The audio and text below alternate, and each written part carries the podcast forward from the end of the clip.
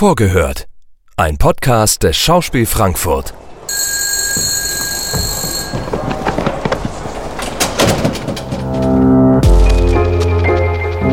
Einen wunderschönen guten Tag, meine sehr verehrten Damen und Herren. Wir begrüßen Sie recht herzlich hier im Schauspiel Frankfurt. Herzlich willkommen zu Vorgehört, dem Stückeinführungspodcast des Schauspiel Frankfurt. Mein Name ist Shirin Saber und ich sitze hier heute im Tonstudio mit Alexander Leifheit. Er ist Produktionsdramaturg der Inszenierung, um die es jetzt hier gleich gehen soll, nämlich Michael Kohlhaas nach Heinrich von Kleist. Alex, in diesem Text, das muss man vielleicht dazu sagen, ist ja kein Theaterstück, sondern eine Erzählung, geht es um Themen wie Rache, Gerechtigkeit, Macht, Zorn. Das sind ja auf den ersten Blick ganz schön viele große Themen, oder?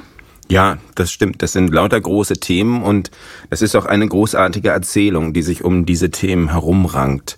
Michael Kohlers ist vermutlich der bekannteste Text von Kleist und ich glaube, das liegt vor allen Dingen an dem Titelhelden und an dem, was ihm widerfährt im Laufe dieser Erzählung. Eigentlich sind es sogar drei Geschichten, die hier verpackt sind. Die erste stammt gar nicht aus der Literatur, sondern aus der Historie, nämlich ähm, aus der Geschichte äh, den Chroniken, den Gerichtsakten der Fürstentümer Sachsen und Brandenburg. Hier gab es im 16. Jahrhundert tatsächlich einen Pferdehändler namens Hans Kohlhase, der geriet in Streit mit Gefolgsleuten des sächsischen Kurfürsten, hat dann über diesen die Fehde verhängt 1534 und ist 1540 tatsächlich hingerichtet worden. Also das gab es wirklich. Das ist das historische Vorbild. Und aus dem Stoff dieses Kuriosums spinnt Kleist jetzt zwei unterschiedliche Handlungsstränge. Das erste ist die Geschichte eines Unrechts. Sein Titelheld Michael Kohlhaas, ebenfalls Rosshändler, dem werden zwei Pferde illegalerweise, wie sich herausstellt, zurückgehalten als Pfand für einen Passierschein, den er angeblich haben müsse. Es zeigt sich dann hinterher, das stimmt gar nicht, es ist reine Willkür eines Landjunkers, äh, dessen Besitztümer er durchqueren muss. Wenzel von Tronka. Und ähm, der Pferdehändler versucht dann, sich diese Pferde wieder zu beschaffen, die unrechtmäßig zurückgehalten worden sind und stellt fest, die sind auf dem Felde gebraucht worden und also zum Ackerdienst gebraucht worden und sind eigentlich zugrunde gerichtet worden. Und er weigert sich, die wiederzunehmen. Und ähm, jetzt versucht er, den Rechtsweg einzuschreiten und Beschwerde einzulegen gegen diesen Wenzel von Tronka, aber das scheitert, weil die Adligen, die Gerichtsbarkeiten, die Mächtigen, an die er sich wendet, irgendwie alle miteinander verwandt sind. Und das scheitert also an dem Familienklüngel. Jetzt versucht seine Frau, seine Frau Lisbeth schaltet sich ein, versucht auch ihm Recht zu verschaffen, kommt aber dann bei einem Unfall ums Leben und bevor man sich versieht, hat Michael Kohlhaas im Grunde alles verloren. Sein, seine Besitztümer, also sein, seine Existenz, sein Berufsstand, er verkauft auch Hab und Gut, seine Frau ist gestorben und er macht sich dann mit einigen wenigen Getreuen auf, erklärt diesem Junker Wenzel von Tronka die Fehde und ähm, findet ihn aber nicht, fällt dann nachts irgendwie in seine Burg ein, brennt das alles nieder, aber er findet nicht Junker Wenzel von Tronka, entkommt ihm ein ums andere Mal. Michael Kohlers verfolgt ihn mit einem immer größeren Haufen von Getreuen und schließlich äh, steht er vor Leipzig, in das sich Wenzel von Tronka vermeintlich zurückgezogen hat und ähm, ja, alle sind ratlos, also patt. Das ist sozusagen die erste Geschichte, die bis zu diesem Punkt führt. Und dann die zweite Geschichte setzt hier ein, wo die erste zunächst aussetzt äh, und ist die Geschichte einer persönlichen Rache. Jetzt ist es nämlich so, an diesem Punkt in der Novelle schaltet sich Martin Luther ein, als Fürsprecher sozusagen für Michael Kohlhaas. Und durch seine Vermittlung wird Kohlhaas von höchster Stelle, nämlich vom Kurfürsten von Sachsen, äh, freies Geleit zugesichert, ein fairer Prozess und Amnestie all seiner Verbrechen, die er in der Zwischenzeit begangen hat, aber nur für den Falle eines Freispruchs. Also es kommt endlich zu diesem lang ersehnten Prozess. Und Kohlhaas willigt da ein, bezieht erstmal als freier Mann Quartier in Dresden. Nur dann begehen beide, sowohl der Kurfürst von Sachsen als auch Kohlhaas folgenschwere Fehler.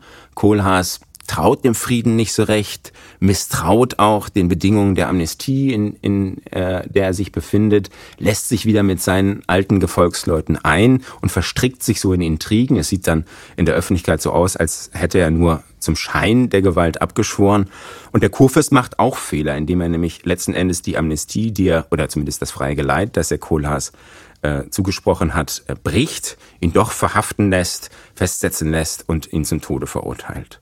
So, und das ist die zweite Geschichte, die da drin steckt. Und dass beide Handlungsstränge, so die Geschichte des Unrechts und die Geschichte einer persönlichen Rache, die kommen dann zusammen in, in dem Schluss der Geschichte, wo Kohlhaas dann ähm, schaltet sich dann noch ein anderer Kurfürst ein, Kurfürst von Brandenburg. Kohlhaas wird ähm, nach Berlin geführt und dort soll ihm jetzt von allerhöchster Stelle, nämlich vom ähm, äh, Heiligen Römischen Kaiser deutscher Nation, der Prozess gemacht werden.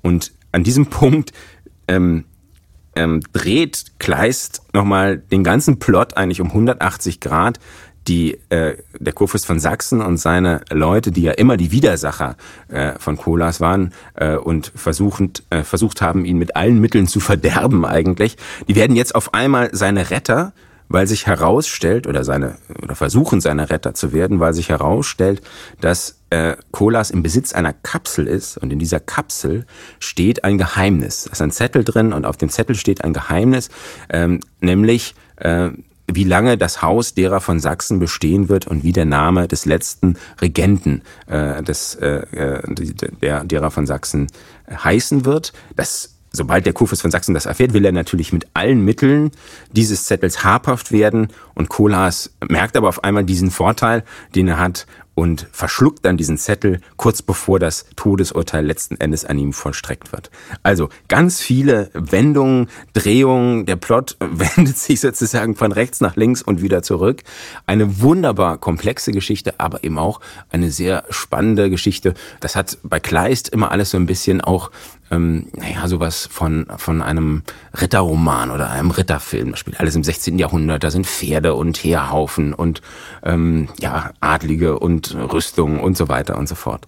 Und bei uns eben gar nichts davon. Äh, man wird keine Ritterrüstung auf der Bühne finden und auch keine Pferde, sondern wir haben versucht, ähm, diese Problematik, die dieser Geschichte im Kern zugrunde liegt, ins Heute zu übersetzen. Ja, vielen Dank, dass du uns das jetzt nochmal so anschaulich zusammengefasst hast. Für uns alle, die vielleicht die Lektüre, wo das schon ein bisschen her ist.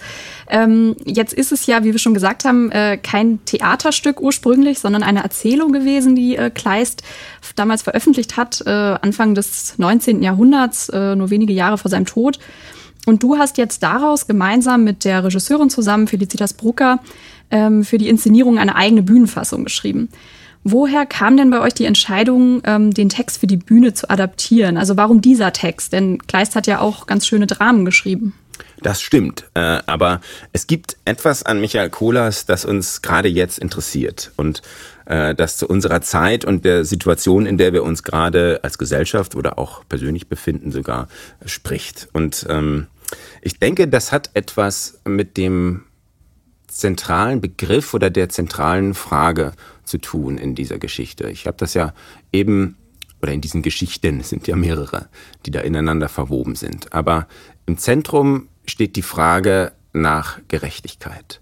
Die Suche, die, die auch übermenschliche, mit, mitunter schier verzweifelte Suche von Michael Kohlhaas nach Gerechtigkeit und auch Gewalttätige. Er geht ja über Leichen. In, in seiner Fehde gegen Wenzel von Tronka ähm, kommen ja auch viele Unschuldige äh, zu Tode oder zu Schaden zumindest. Also was ist Gerechtigkeit? Und ähm, klar, die Frage kann man immer stellen, wenn man sich mit diesem Text auseinandersetzt, aber ich glaube, sie hat in unserer heutigen Zeit eine ganz besondere Virulenz oder eine ganz besondere Relevanz vielleicht. Wenn man da mal wir können ja gemeinsam einfach mal drüber nachdenken. Was ist Gerechtigkeit? Ich glaube, die, die erste Antwort, die man geben könnte, wäre sowas Intuitives, oder? Dass man das Gefühl hat, ähm, das weiß man irgendwie. Ja, so also, der Gerechtigkeitssinn, der persönliche. Ne? Genau, so ein Gerechtigkeitssinn, was ja das schon mal unterscheidet oder diesen Begriff unterscheidet von, von anderen ähnlichen. Wenn ich dich jetzt gefragt hätte, was ist Freiheit, dann würdest du mir vermutlich eher eine, hm, wie soll man sagen, eine, eine Definition geben können, die, die was mit ähm, bestimmten ähm, Pflichten, aber auch Rechten zu tun hat und so weiter. Also da ist man irgendwie schnell in einem anderen, in einem begrifflichen Bereich, während man beim Begriff der Gerechtigkeit ganz rasch bei der Intuition landet, beim Gerechtigkeitssinn. Und ich glaube, das hat was damit zu tun, dass wir eben schon sehr früh äh, auch in unserer Entwicklung als Menschen ähm, erlernen, was gerecht ist. Also ganz simpel, ähm, wir haben eine Tafel Schokolade, du kriegst die Hälfte, ich krieg die Hälfte, das scheint uns gerecht. Ja? So, wir teilen gerecht zum Beispiel. Das lernen wir schon äh, im, im Kindesalter.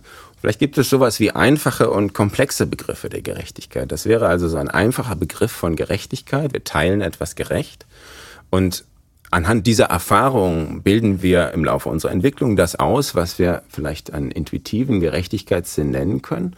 Und dann machen wir ja, ähm, je weiter oder je älter wir werden, je weiter wir in die Gesellschaft hineinwachsen, auch andere Erfahrungen. Wir machen zum Beispiel die Erfahrung, dass gewisse Leute sehr, sehr, sehr viel Schokolade besitzen, unendlich viel Schokolade, äh, während andere Leute sich in ihrem Leben kaum Schokolade leisten können, um bei diesem Bild zu bleiben. Ich höre jetzt auch auf. Ich glaube, es ist jetzt überstrapaziert mit der Schokolade.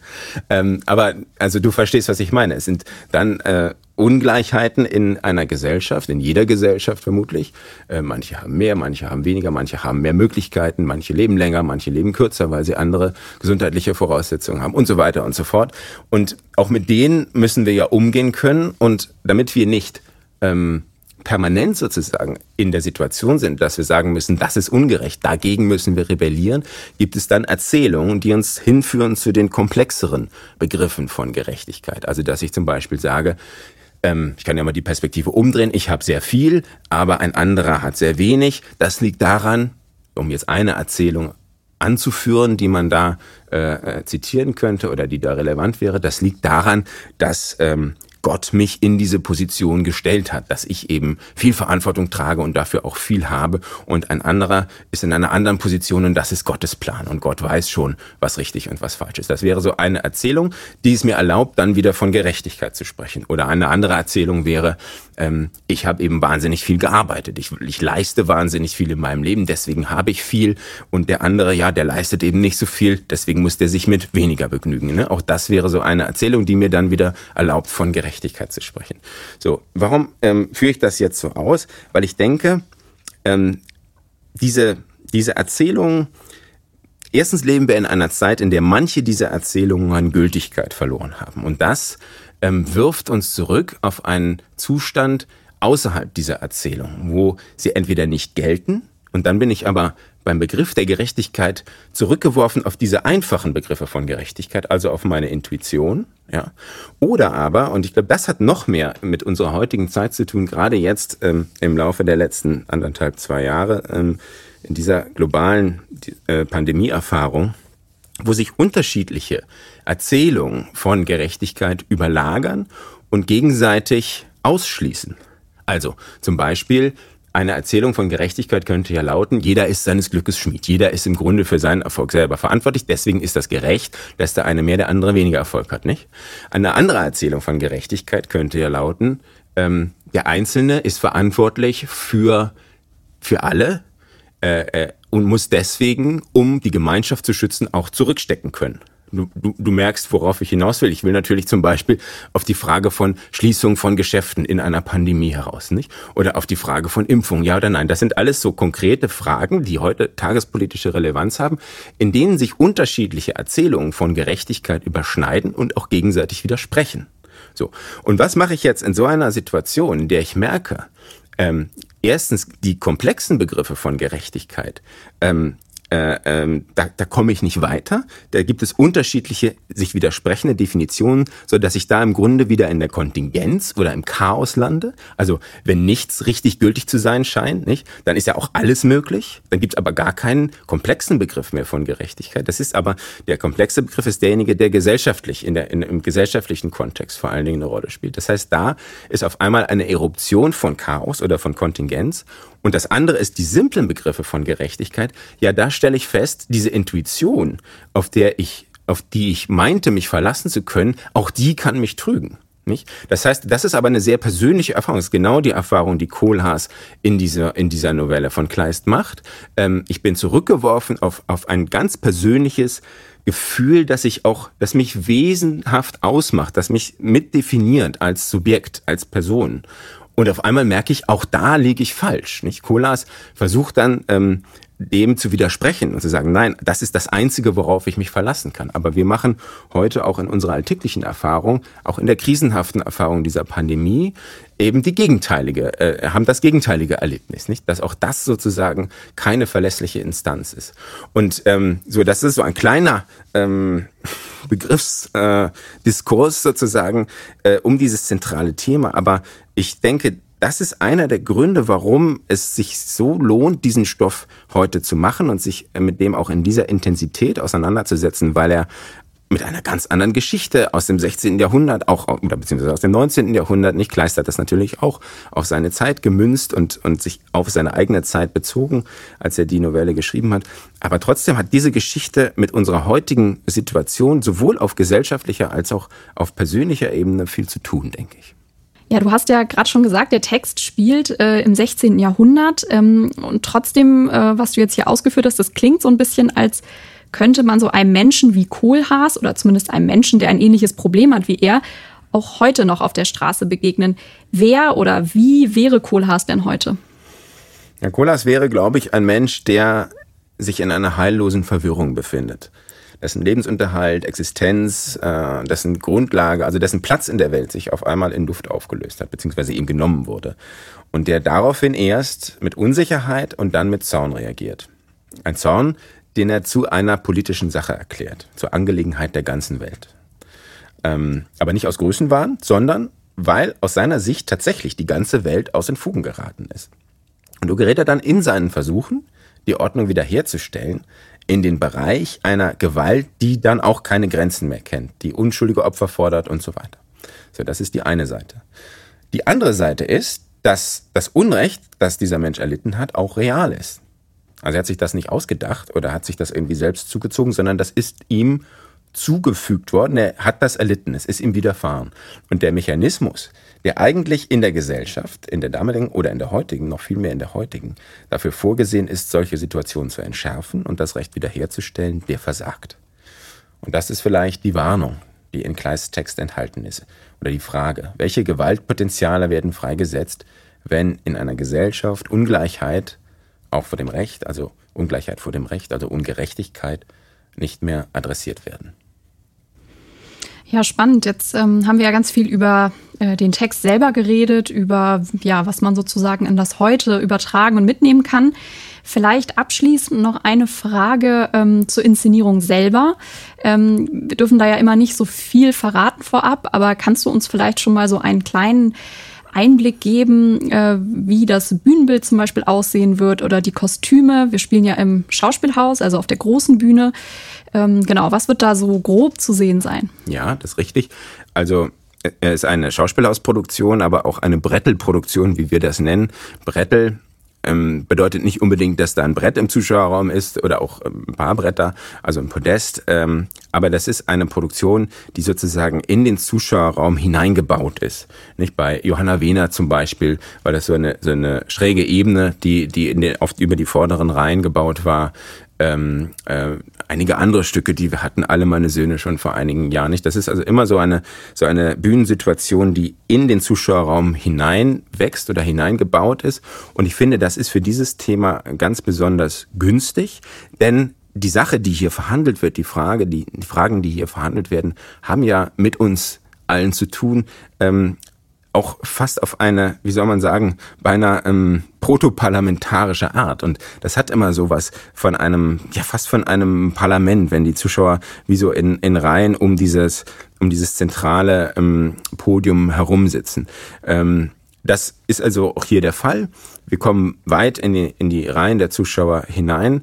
Und es gibt dahinter so eine Struktur, da will ich nur verraten, dass sie extrem wandlungsfähig ist.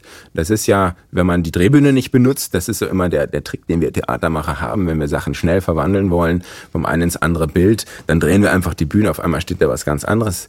Wir haben natürlich auch eine, eine sehr große und ähm, äh, sehr schöne Drehbühne, nur benutzen wir die dieses Mal nicht. Das ist eben bei einer Brettelposition sozusagen der Nachteil, den man hat, wenn es ein Nachteil ist, aber man geht nicht in die Tiefe der Bühne, sondern man bleibt in diesem vorderen Bereich. Äh, und und ähm, deswegen haben wir die Drehbühne nicht, aber trotzdem haben wir eine Struktur, die, die denke ich, einiges an Überraschungen zu bieten hat. Ähm, so mehr will ich dazu gar nicht sagen.